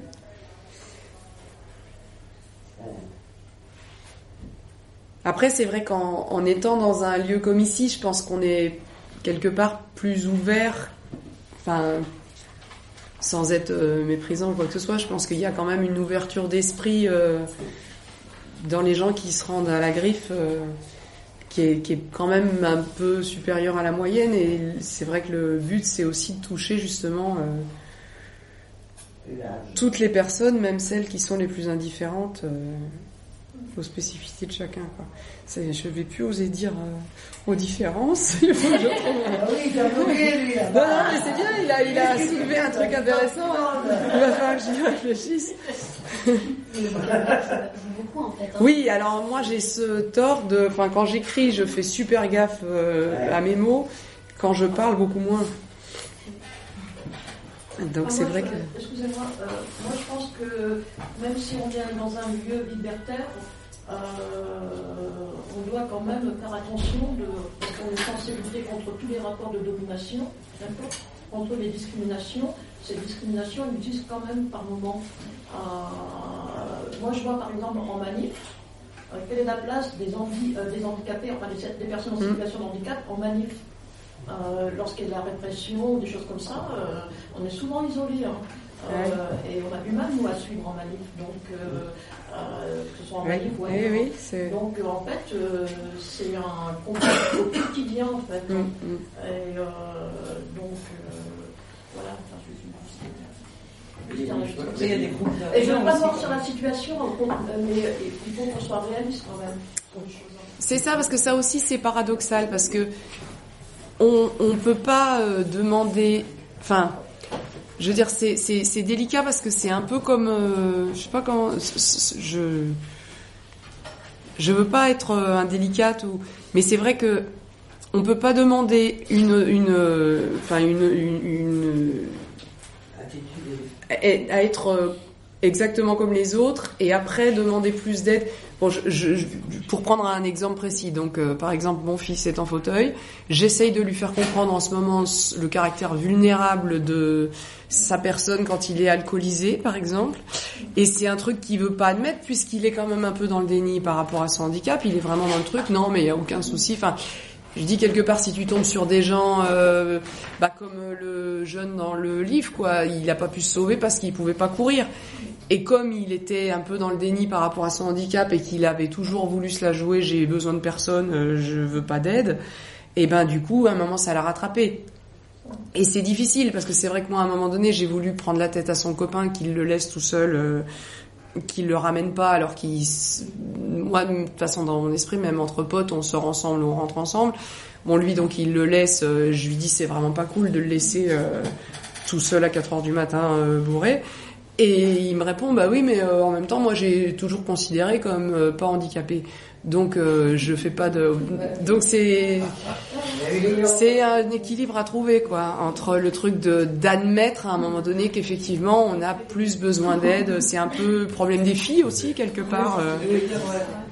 C'est vrai, c'est un peu le truc pareil de dire j'ai pas besoin d'aide, laisse-moi tranquille, et en même temps, bah, il y a un moment où on, ouais, Tout le monde, peut- chacun peut avoir besoin d'aide. oui, c'est admettre ses failles aussi, admettre ses faiblesses, quoi. C'est euh,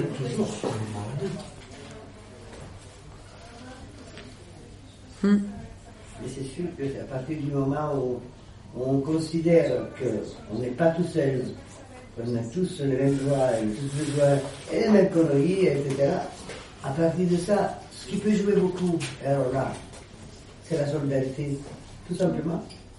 Moi j'appelle ça de la tout simple solidarité humaine, qui peut être aussi animale. Oui, oui, au bien sûr, hein. bien sûr. Euh, je ne Oui, pas aux personnes de la simple solidarité euh, qui, qui, qui, qui, qui nous vient de notre vécu, de nos idées. De... On veut changer le monde carrément. Mm. On peut changer le monde comment Euh, Moi, je sais que personnellement, à chaque fois que je sors, euh, je vois des, des injustices partout. Mm. En tant que personne, en tant que euh, personne qui voit les choses. euh, donc, c'est sûr qu'on on peut et on doit, selon moi, intervenir tout le temps. Après, on te dit, ah, mais tu fais chier tout le temps. J'ai dit, ben oui, je fais Eh, chier eh, tout le temps. Et je continuerai à faire chier. Tant que j'aurai de la voix, je vous ferai chier tout le temps. Mais bon, c'est pas évident. euh, Qu'est-ce qu'il y a Euh, À soutenir, c'est pas facile. Mais il faut pas. Moi, je pense qu'il faut pas lâcher. Parce qu'autrement, on est dans la norme qui voudrait, dans laquelle on soit. Nous, on ne veut pas être dans la norme. On veut être dans la présence, dans la solidarité, dans l'humanité. Moi, je parle de, de des idées. Mm. Et c'est c'est tout simple. hein. C'est ni anarchiste, non. Moi, je, je même, Ah, la même pas de label anarchiste, ça n'a rien à voir. Il y a des anarchistes qui sont aussi cons que les autres, Mm.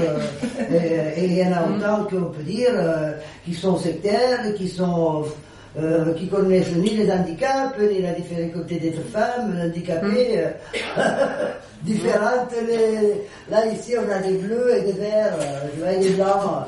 Ah, ça, ça compte. Pourquoi il ne peut pas être un vert, pourquoi il ne peut pas être un bleu, pourquoi je. Ah, je pense qu'il ne faut pas lâcher. Il ne faut pas lâcher, ça prend du, du temps. Et beaucoup d'énergie, mais on, on en a de l'énergie. Faut pas lâcher. Il ne faut pas lâcher. Mais je sais que c'est pas facile. Ben, merci à vous de ne pas lâcher en tout cas. Mm. Mais c'est vrai que c'est, c'est vrai que c'est difficile aussi parce que dans la, dans la normalité des gens, déjà les gens, euh, quand ils regardent des gens handicapés ou pas handicapés, hein, et là ils ne se regardent pas. Ils n'osent pas regarder les gens. Ben, toi t'es bourré, bon, je trace, je te vois pas.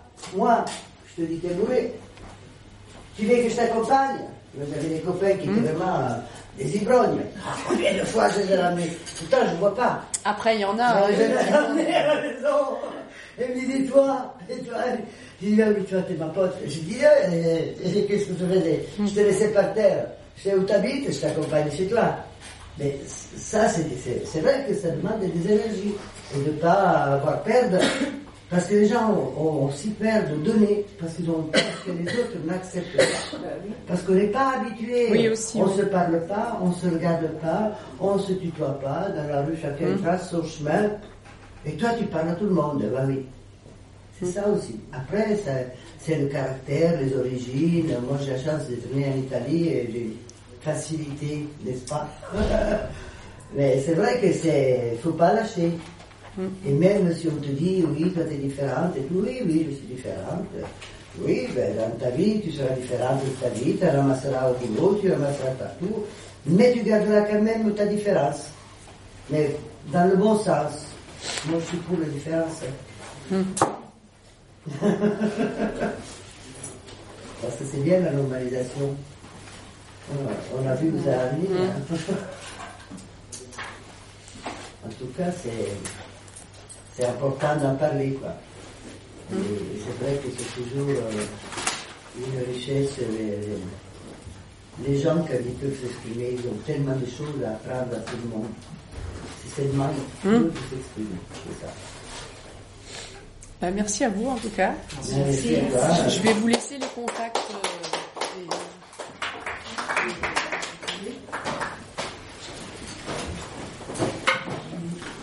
Bon, avec